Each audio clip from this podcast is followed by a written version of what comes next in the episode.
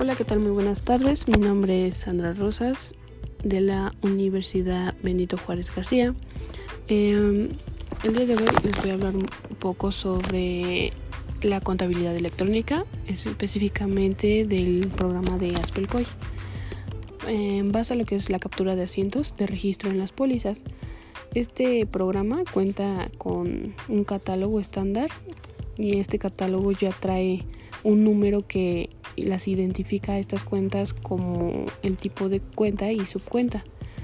Eh, existe la cuenta acumulativa, que es la cuenta general, y la cuenta de detalle, que es la cuenta individual.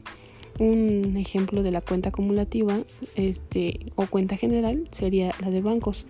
Eh, posteriormente, como se va desglosando el registro, se van surgiendo sus subcuentas, que en este caso un ejemplo sería el, el fondo de caja o, caja fija, etcétera. Y tiene varias este, divisiones también, como sabemos, está activos, pasivos y capital. Activos es considerados como el número 1, pasivos como el número 2 y el capital como el número 3. Em, al apartado de crear una póliza, eh, el número de cuenta, si te lo sabes, lo pones y si no, se solicita ayuda en el apartado que se encuentra ahí en la, en, la, en el programa. Eh, tiene que ser una cuenta de detalle para poder agregar eh, en el debe en caso de ser parte del apartado de activo. Por cada cuenta que se anexe va la cantidad que debe de tener. Ah, al agregar activos después de proveedores y al ser pasivo va en la parte del debe.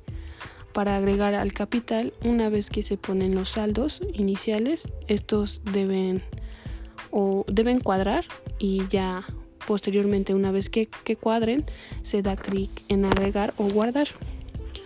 Después de que los ingresos eh, en esta cuenta se redacta el ingreso que se adquirió o se vendió la mercancía por 200 mil en efectivo se van a anexar las cuentas que se realizaron por este concepto. Eh, bueno, igual tiene que cuadrar, como ya lo había comentado, y una vez que cuadren se da clic en agregar. Después de, después de esto se registra un egreso, ya que no se recibió el dinero como tal, y se anexan a las cuentas para el concepto que se realizó. Em, después se compraron mercancías por 20 mil con un cheque y esto fue un egreso porque adquirimos mercancía y la registramos con las cuentas que se van a utilizar.